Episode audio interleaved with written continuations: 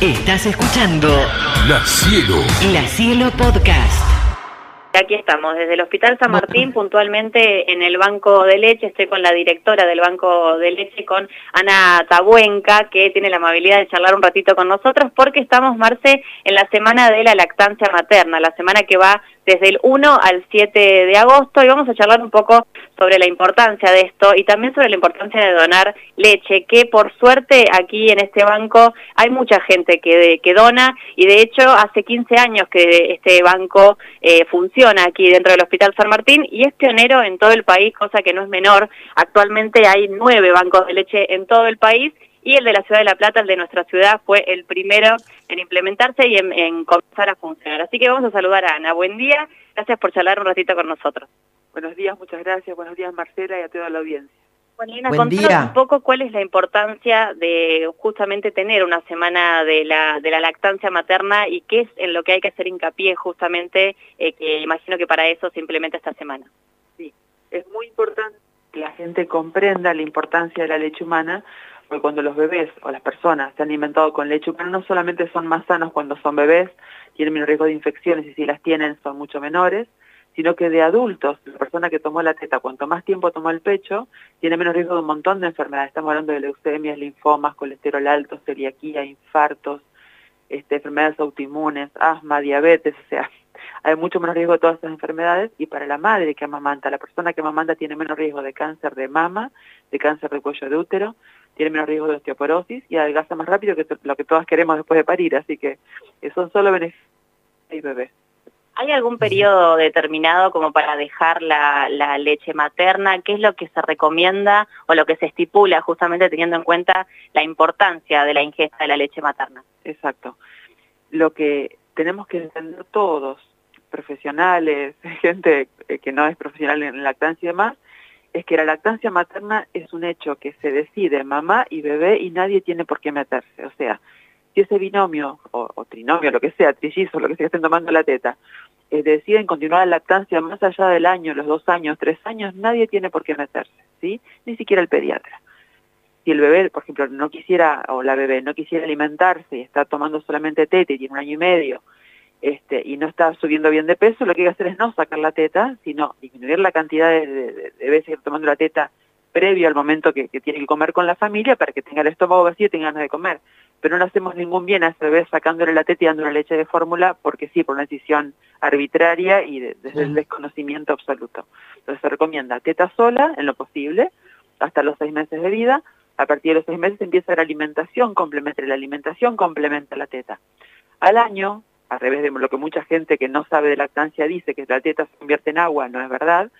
La, teta eh, provee el 40% de los nutrientes después del año de vida del bebé, o sea, no se convierte en agua claramente, casi la mitad de los nutrientes, y se recomienda dos años o más, lo dice la OMS y todos los estudios que hay con respecto a lactancia y todas las prevenciones que se generan a través de la leche humana.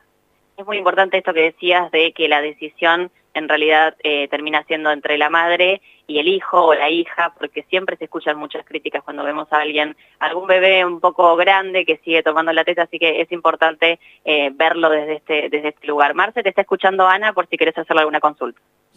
No, este que coincido plenamente, Ana, buen día, ¿cómo te va? Nada, coincido plenamente con esto que es una decisión entre el niño y la madre, ¿no? Porque a veces es el niño el que deja la teta, bueno, y este hay que buscar la manera de empezar a alimentarlo. ¿E, e, ¿Es, normal que un niño deje eh, de querer tomar la teta o hay que buscar que vuelva a ella? A ver, contame eso. Hay de todo. En consultorio de lactancia he escuchado de todo. Bebés que un buen día pudiendo hablar, dijeron no quiero más teta, no quiero más teta y no quisieron y estuvieron nueve meses sin tomar la teta, la madre triste porque quería seguir y de repente un día quieren volver a la teta, he escuchado eso, he escuchado, he visto situaciones en que chicos no quieren más y no quieren más y la mamá quiere, situaciones al revés, que la mamá está cansada por algún motivo no quiere y el bebé quiere, o momentos en que se coinciden ambos, en que va siendo un destete respetuoso y tranquilo, otras veces en que hay que acompañar con algunas explicaciones a esa mamá que por algún motivo quiere destetar o quiere disminuir las tetas de noche, por ejemplo, para poder descansar mejor, bueno, hay toda clase de situaciones, pero toda situación se puede volver, eso es lo importante.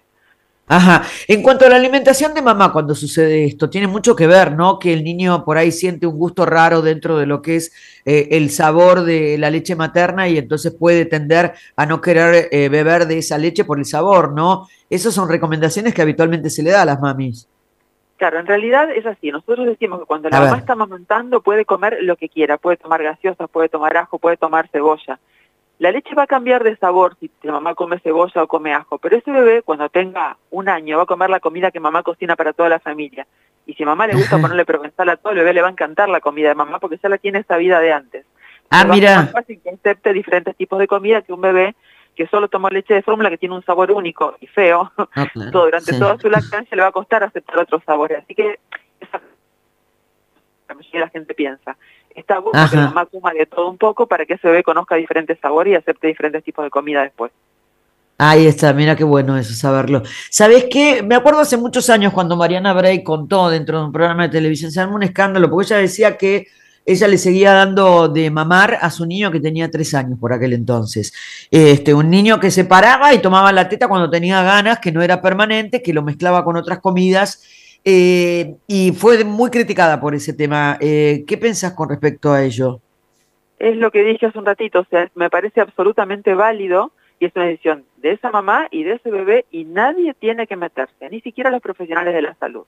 Si esa lactancia va bien, al bebé le hace bien, nunca va a ser mejor darle leche de vaca o leche de fórmula que la leche humana, porque le sigue previniendo de enfermedades a ese bebé y la leche humana fabrica los anticuerpos que el bebé necesita según la enfermedad que tenga. Claro, La boca Claro. del bebé en ese momento, del niño o niña en ese caso, tiene gérmenes, por ejemplo un resfrío, por decirte algo, con virus de Sí. resfrío. Cuando toma Sí. la teta, esos virus pasan a través de los agujeritos por donde sale la leche, van al sistema inmunológico de la mamá y la mamá fabrica anticuerpos para ese virus que el bebé tiene. No hay medicación que exista que en el momento te esté fabricando lo que vos necesitas según la enfermedad que tengas. Así que, por supuesto que es absolutamente válido que amamanten hasta cuando quieran. Decime, en, en estos tiempos, y es la última pregunta que te hago ya, porque no te quiero restar más tiempo, pero decime, en estos tiempos de COVID, ¿no? Este, muchas mamás eh, ha- han sido vacunadas y este, se hablaba si realmente, bueno, ese, esa, esa mamá vacunada protegía a su bebé. ¿Sucede eso también? Sí, se sabe que los anticuerpos de la que genera nuestro cuerpo con la vacuna este, para el COVID pasan a través de la leche humana. Y la mamá que tiene COVID, han, han visto varias seguramente publicaciones en, en las redes, que la leche cambiaba de color y realmente tenía anticuerpos anticovid. Así que a un mano mamá que tiene COVID, si está en condiciones de amamantar, lo súper indicado es que siga amamantando a su bebé para que le pase todos Ah, los anticuerpos posibles, para que si tiene que contagiarse el bebé sea lo más leve posible. Ah, mira, eso, a ver, o sea, que si yo tengo COVID y estoy amamantando, sigo amamantando a mi bebé. Sí, por favor, en lo posible, si se puede, con barbijo para no evitar la, Claro, claro. Pero bueno, es- Claro. es, muy difícil conviviendo estar todo el tiempo con barbijo, se entiende, pero de última, si se va a contagiar, que es casi seguro, que tenga ya los anticuerpos, digamos. O sea, porque es Sí, claro, no, y aparte la distancia de cuando uno está amamantando es mejor este prevenirse con el barbijo, ¿no? Aunque sea, este, es para- bueno, Sí, sí. es, es- es muy, es muy interesante saberlo. Muchas gracias, Ana. No, por favor, Marcela, un gusto.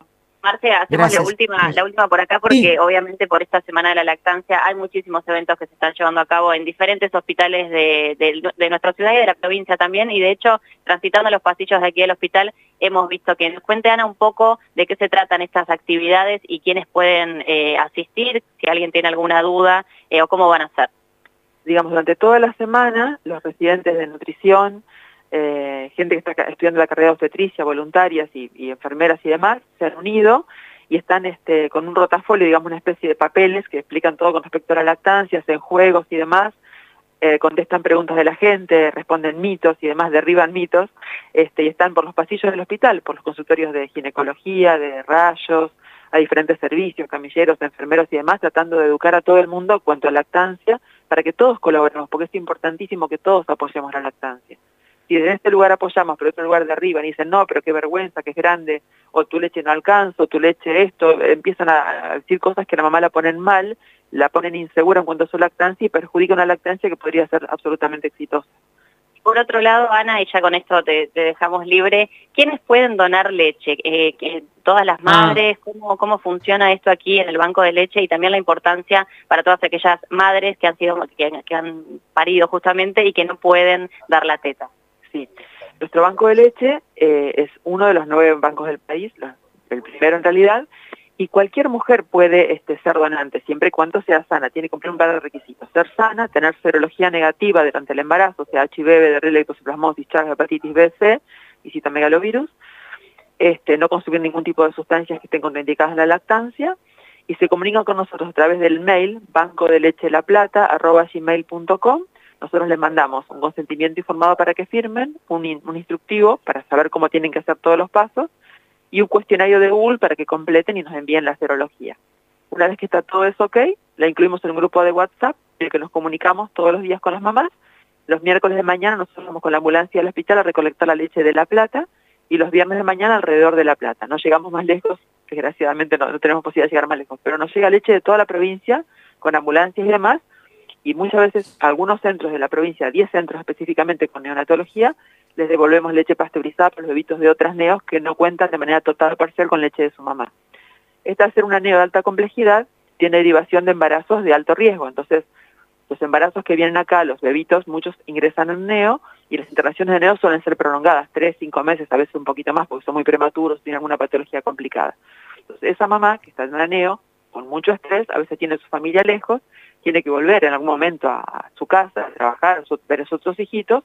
Cuando no está, le damos leche humana donada, analizada, pasteurizada como corresponde a esos bebés.